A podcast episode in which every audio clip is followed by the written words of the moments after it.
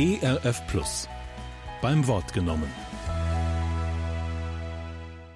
In Römer 7 kommt er nämlich deshalb noch einmal auf das Gesetz zu sprechen. Und viele Christen rätseln, was soll eigentlich Römer 7 zwischen Römer 6 und Römer 8? In Römer 6, das war heute, nach, äh, heute Nachmittag, haben wir das Freisein von der Sünde kennengelernt. Hier in Römer 8 das neue Sein der Christen, also das positive Leben wird beschrieben. Da kommt es einem so vor, als wäre Römer 7 noch einmal der Rückfall in das alte Leben. Nicht viele, die den Römerbrief lesen, die haben den Eindruck, Römer 7 fällt ganz raus aus der Argumentation. Da kommt man sich vor wie in den ersten drei Kapiteln. Warum muss Paulus Römer 7 noch einmal ausführen? Nun, weil es Gegner gibt, die sagen, okay, Jesus Christus muss am Kreuz sterben, der Messias muss kommen, wie der Gottesknecht unsere Krankheit tragen, Jesaja 53, weil wir eben als Israeliten, als Juden, Christen auch Vergebung brauchen. Und so wie ein Jude am großen Versöhnungstag für versehentliche Sünden Vergebung bekommt, so haben wir eben als Christen durch den Messias Jesus, durch sein Kreuz Vergebung bekommen. Was macht uns jetzt aus? Dass wir als Vergebene nun wieder unter das Gesetz gestellt werden und weiterhin das Gesetz des Mose mit seinen Forderungen für uns gültig ist. Für uns als Heidenchristen kommt es so vor, als wäre Paulus der einzige und große Zeuge. Damals aber hat Paulus eine Minderheitenposition vertreten, weil nämlich einige in Jerusalem gesagt haben, es gibt gar keine Heidenchristen, sondern wenn ein Heide dazukommen will, dann muss er Proselyt werden, dann muss er sich beschneiden lassen und als Jude kann er dann auch Same Abrahams sein. Der Messias ist nur für Juden gekommen und das Heil des Messias gibt es nur in Verbindung mit der bleibend gültigen Tora. Paulus aber hat das Ende des Gesetzes in Damaskus erkannt und er hat gesagt, wir sind jetzt unter der Herrschaft Christi, nicht mehr unter der des Gesetzes.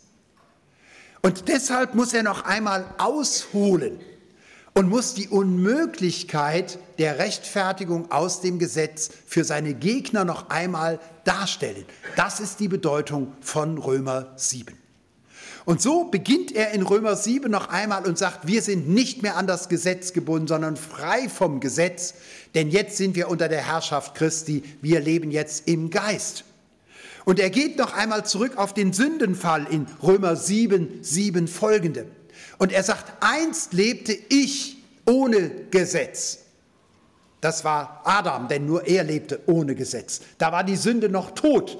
Das gilt nur für Adam, denn nur im Paradies war sie zunächst verborgen und dann wachte sie auf und hat durch die Schlange gesprochen. Und dann kam das Gebot Gottes, du sollst nicht essen von diesem Baum. Und kaum hat Gott mir ein Gebot gegeben, nahm das die Sünde, die Schlange zum Anlass und betrog mich und verführte mich. Und es zeigte sich, dass die Sünde auflebte in mir und dass ich starb.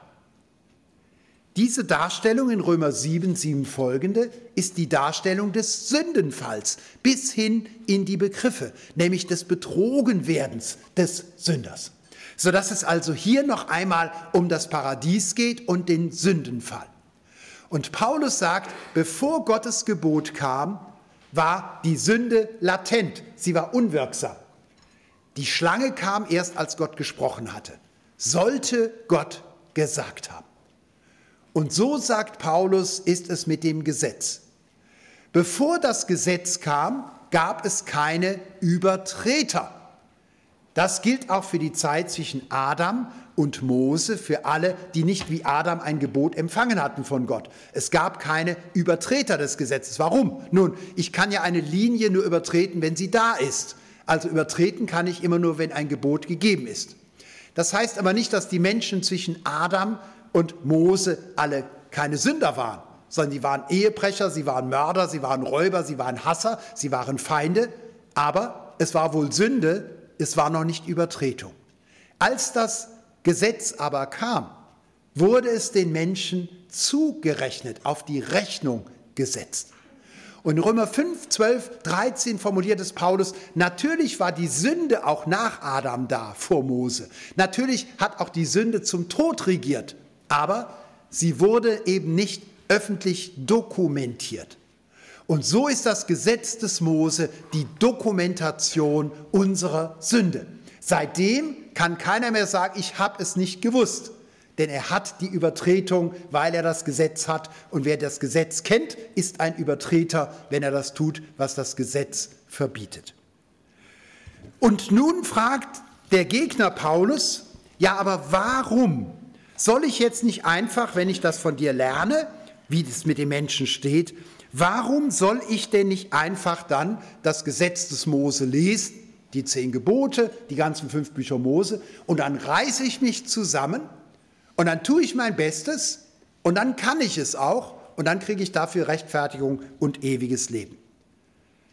Und Paulus sagt, weil du nicht weißt, wer du bist. Und jetzt schlüpft Paulus in die Form des Ich in Römer 7. Und er spricht als ein Ich in einer beklemmenden Weise. Warum ist es unmöglich, Gottes Willen zu tun? Warum unmöglich, ewiges Leben und Rechtfertigung durch Werke zu bekommen?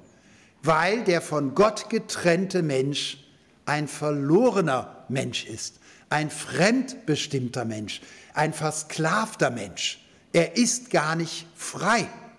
Er müsste frei sein, um Gottes Willen zu tun, und das ist er nicht.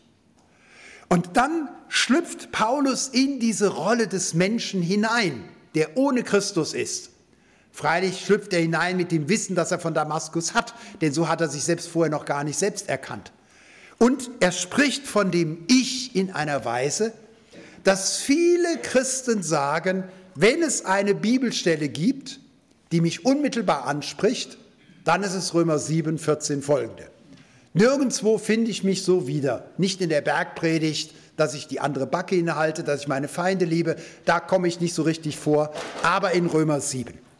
Und ich will es euch nur kurz vergegenwärtigen, weil wir ja nicht die ganzen Kapitel eben verlesen konnten. Warum ist es nicht möglich, dass ich durch eigenes Tun gerecht bin? 7.14. Denn wir wissen, dass das Gesetz geistlich ist.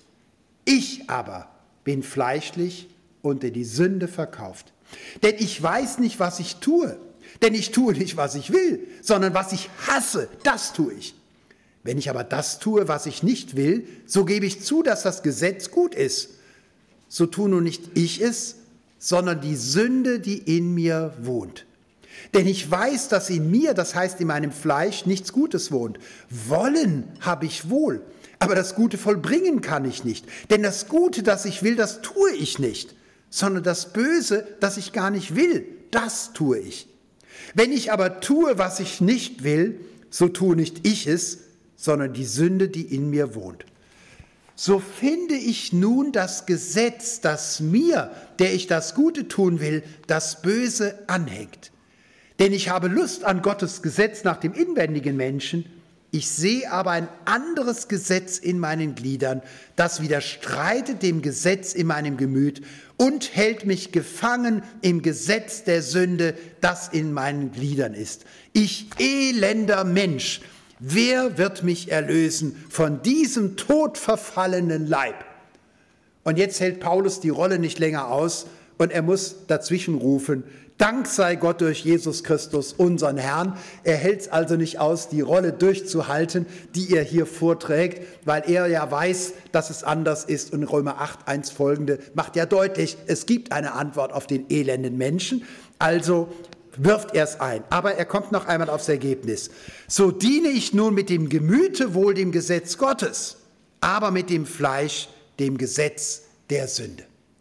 Wer ist dieser elende, arme Mensch, dieser Sklave, von dem hier die Rede ist? Und um eine lange Diskussion kurz zu machen, wir haben verschiedene Möglichkeiten, es zu verstehen. Redet Paulus in seinem Ich hier von sich oder redet er einfach nur ich als Stilform von allen Menschen? Ist es Paulus oder sind es die Menschen insgesamt, von denen er redet? Das muss kein Gegensatz sein, denn er kann ja von sich Repräsentanz reden, also das kann man relativ leicht offen lassen. Schwieriger ist jetzt der zweite Gegensatz. Redet hier das Ich des unerlösten Menschen, des Sünders vor der Rechtfertigung, oder redet hier, wie mancher sich drin vorkommt, ein Christ? Ist das Ich in Römer 7, 14 folgende das Ich des noch nicht bekehrten, Nichtgläubigen? Oder ist es das Ich des Gläubigen? Die Frage ist nicht leicht zu entscheiden. Wenn es das Ich des Sünders sein soll, dann muss man sagen, das ist aber ein edler Sünder. Also, dass er nicht tut, was er soll, das macht ihn zum Sünder. Aber dass er daran leidet, dass er ringt, dass er dem Gesetz Gottes Recht gibt und sagt, doch, es gibt einen Gott und ich habe ja nichts dagegen, das Gesetz sagt die Wahrheit. Das heißt, hier hat der Sünder ja eine Einsicht, nämlich in das Gutsein des Gesetzes. Und der Sünder hat hier eine Einsicht in den inneren Konflikt. Hat ein Sünder denn so eine klare Sicht von sich selber? Wir haben es heute Mittag gesagt, in der Regel belügt sich der Sünder und nicht nur der Sünder, sondern auch der inkonsequente Christ. Nicht wir verharmlosen, wir lügen, wir verdrängen. Wer hat denn so einen klaren Blick? Andersrum, wenn wir sagen, hier spricht ein Christ, dann gibt es wieder ein anderes Problem. Denn er beginnt und sagt, ich bin unter die Sünde verkauft. Ist ein Christ unter die Sünde verkauft? Ist ein Christ Sklave der Sünde? Das geht gar nicht, denn sowohl Römer 6 wie Römer 8 sagt, das Sein des Christen ist das Sein in Christus und in Christus sind wir frei. Es ist so kompliziert, dass ganze Bücher geschrieben werden. Wir haben vorhin gesprochen, man kann ganze Seminare machen zu diesem Thema. Ich habe auch schon Habilitationen gelesen, das sind die Arbeiten, durch die man dann Professor wird nach der Doktorarbeit. Und es wird viel Schaum aufgewirbelt und am Schluss ist überzeugende Unklarheit und alles bleibt offen. So kann ich euch nicht in den Abend schicken, nicht in das Wochenende. Es ist nämlich ganz klar und ganz einfach, wie es in Christus meistens ist. Ich habe euch schon gestern, das ist hermeneutisch für mich selbst eine große Hilfe, immer deutlich gemacht, die Theologie des Paulus und die Entfaltung seines Evangeliums können wir viel besser verstehen, wenn wir daran denken, dass er selber in Damaskus das Evangelium von Christus selbst in der Begegnung bekommen hat. Und insofern ist alles, was er für die Gemeinde sagt, immer zugleich für ihn selber gültig. Hat sich Paulus so vor Damaskus selbst erlebt? Nein. Es wird immer wieder gesagt, ja, hier findet sich der Paulus wieder, wie er vor Damaskus war, der verzweifelte Pharisäer. Und es gibt manche Kollegen, die gleichzeitig Psychologen und Theologen sind und die versuchen hier also jetzt die Quelle zu finden des verzweifelten Pharisäers. Nur das Problem ist, es liegt eine große Verwechslung mit Luther vor. Luther hat so gelitten. Aber Luther war natürlich schon vorher ja getauft. Er war ins Kloster gegangen, eben jetzt aus der Überzeugung, dass es einen Gott gibt. Das heißt, der Luther vor der Reformation war ja etwas anderes als der Paulus vor Damaskus. Paulus war ein völlig überzeugter, selbstgewisser junger Mann.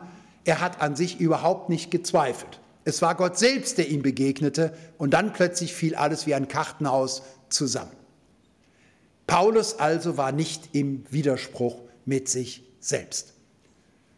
Hat Paulus sich gegenwärtig wie in Römer 7, 14 folgende verstanden? Ist das der Alltag des Apostels? Da müssen wir hart widersprechen. In Römer 6 sagt Paulus es ganz ausdrücklich. Wir sind als Christen von dem Anspruch der Sünde frei. Paulus sagt nicht, ein Christ sündigt nicht, ein Christ kann nicht fallen. Denn was hat er für Probleme? Denkt nur an die Korintherbriefe. Da wird alles Mögliche gesündigt. Es ist gestritten, es ist sexuelle Verfehlung, es ist Götzendienst. Dass Christen sündigen, weiß Paulus. Aber was er sagt ist, ein Christ ist nicht Sklave der Sünde. Und wenn er sich versklaven lässt, dann ist das gegen sein neues Sein. Er ist nämlich längst frei. Er ist freigekauft in Christus. Das heißt, die Sünde hat keinen Anspruch. Ein Christ kann nicht sagen, ich bin unter die Sünde verkauft. Christus hat mich freigekauft von der Sünde. Mein Sein ist das der Freiheit. Muss ein Christ sündigen? Nein.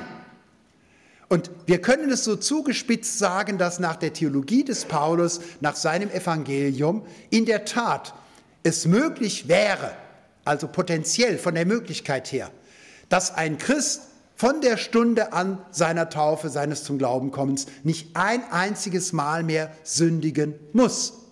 In Christus ist er ganz frei vom Anspruch der Sünde. Er wird immer wieder sündigen, nicht nach Unfall, aber nicht nach Vorschrift.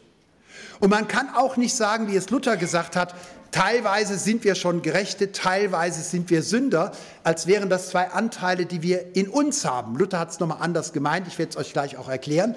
Aber viele Christen sagen, ja, der Christ ist eben, Römer 7, Patim Patim, teilweise Sünder, teilweise Gerechter.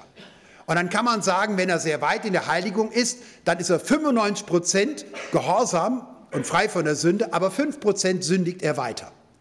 Denn wenn ich sowas sage, dann kommt die Schlange jedes Mal und sagt, heute sind die 5 Prozent, heute wird gesündigt. Dann werde ich in jeder Versuchung immer sagen, ganz frei bist du ja nicht. Ich spreche dich jetzt heute auf deine 5 Prozent an. Nein, wir sind 100 Prozent frei. Es mag sein, dass wir mit bestimmten Dingen, von denen wir wissen, dass sie nicht nur schlechte Angewohnheiten sind und ein bisschen gesundheitsabträglich, sondern dass es wirklich Schuld ist und falsch ist, dass wir jahrelang zu kämpfen haben. Und in der Seelsorge begleiten wir Menschen, die mit etwas, was sie selbst zerstört, endlos zu tun haben, immer wieder Rückfälle haben. Egal, was es jetzt sein mag, es ist ja bei jedem von uns verschieden. Das mag wohl sein. Das ändert aber nichts an unserem Sein. Nicht? Wir sind grundsätzlich frei. Auch wenn wir uns von dem alten Herrn noch einmal versklaven lassen. Das ist aber psychologisch, dass wir das tun. Er hätte kein Recht. Die Macht hat er, aber nicht das Recht. Wir müssen nicht dem Kettenhund in seine Kette laufen. Nicht? Es gibt kein Gesetz, wir sind frei. Wir dürfen in Christus frei sein. Und bei jeder Versuchung dürfen wir sagen, ich bin 100% in Christus frei und geht zu Christus und sagt, Herr, du hast mir versprochen, dass ich frei bin. Und ich sage das jetzt nicht einfach nur euphorisch als ein junger Mensch, der noch keine Seelsorgeerfahrung hat, sondern ich sage es gerade in Hinsicht auf die Seelsorge, dass Menschen mit bestimmten Dingen immer wieder kämpfen und Rückfälle haben, nicht, wo man sagen muss, und dennoch bist du frei, nicht? Und das Entscheidende ist, unsere Freiheit ist, ist nicht das Ergebnis unserer Erfahrung, unsere Freiheit ist die Aussage und Zuspruch des Evangeliums. Ich bin nicht frei, weil ich jetzt seit fünf Wochen nicht mehr rauche, trinke oder sexuell nicht mehr irgendwelche pornografischen Sachen mache. Nicht, das ist nicht der Grund, warum ich frei bin, sondern weil Christus für mich gestorben ist. Deshalb bin ich frei.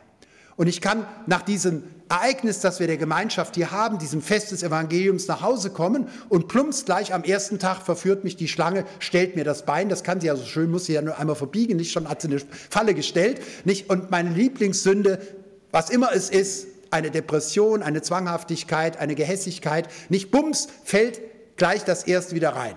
Und dann zischelt die Schlange mir zu, Edge, nicht, das hast du jetzt von deinem Evangelium, ich bin immer noch Herr im Hause, nicht, oder Herrin im Hause, nicht. Und dann können wir trotzig zu Christus laufen und sagen, ja, das zeigt mir nur, dass ich in dir frei bin, Herr. Jetzt bin ich gleich wieder auf die Nase gefallen, aber das widerspricht nicht dem Evangelium, das steht im Evangelium. Wer nicht in Christus ist, fällt auf die Nase. Die Schlange hat mir nur bewiesen, was Christus mir schon lange gesagt hat. Ohne mich seid ihr nicht frei, frei seid ihr nur in mir. Das ist euer neues Sein das, was in Römer 7, 14 folgende steht, ist, und man glaubt es nicht, dass man eine Diskussion, die 700 Seiten in einem Buch einnehmen kann, ohne Ergebnis auf eine Formel bringen kann.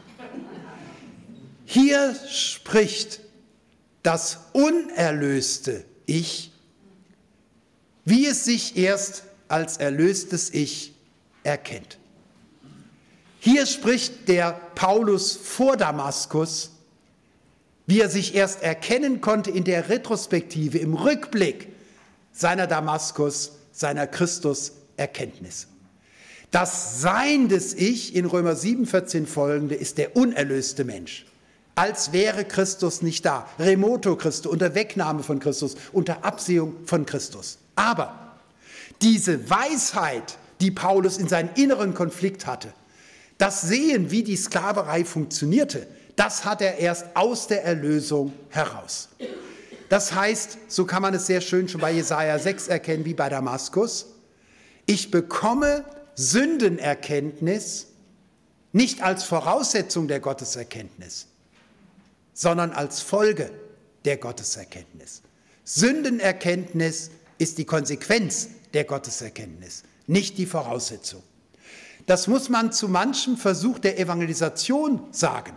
Es gab schon äh, Evangelisationen, da hat man gesagt, wir machen sieben Tage Evangelisation, wir predigen sechs Tage Gericht und am siebten Tag verkündigen wir die Gnade. Wenn die Leute richtig fertig sind und liegen unter den Bänken, nicht die Bierbänke waren sowieso in den Zelten nicht sehr bequem, und wenn die Leute also vor lauter Gerichtspredigt unter den Bänken liegen, dann sagen wir, jetzt seid ihr würdig der Gnade, jetzt verkündigen wir euch Gnade. Und am sechsten Tag waren die Leute wirklich fertig. Aber das war keine himmlische Sündenerkenntnis, sondern Demoralisierung, weil sie sechs Tage lang beschimpft wurden. Es gibt keine Sündenerkenntnis, es sei denn angesichts der Herrlichkeit Gottes. Ich kann einen Menschen fertig machen, aber das ist noch keine Gotteserkenntnis. Ich kann einen demoralisieren, aber damit hat er noch lange nicht Christus erkannt. Jesaja sah die Herrlichkeit Gottes und plötzlich merkte er, was Sünde ist.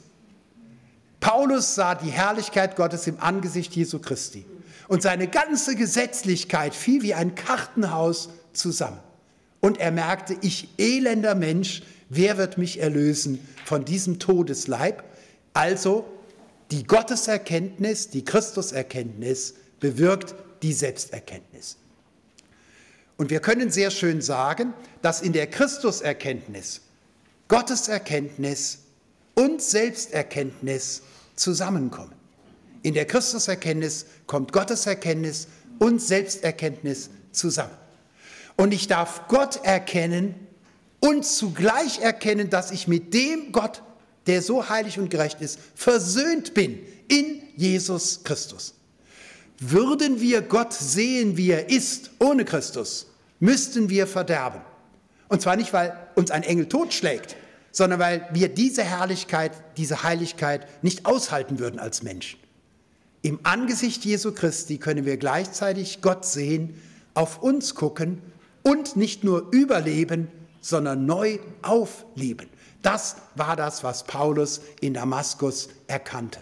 Gottes Heiligkeit äußert sich als Liebe. Und ich erkenne mich als einen Feind Gottes, der ich auch dachte, ich wäre ein Freund Gottes als einen elenden Menschen, der versklavt ist unter die Sünde, im Einssein, im Ich-Sein mit mir selbst, in meiner Selbsthaftigkeit.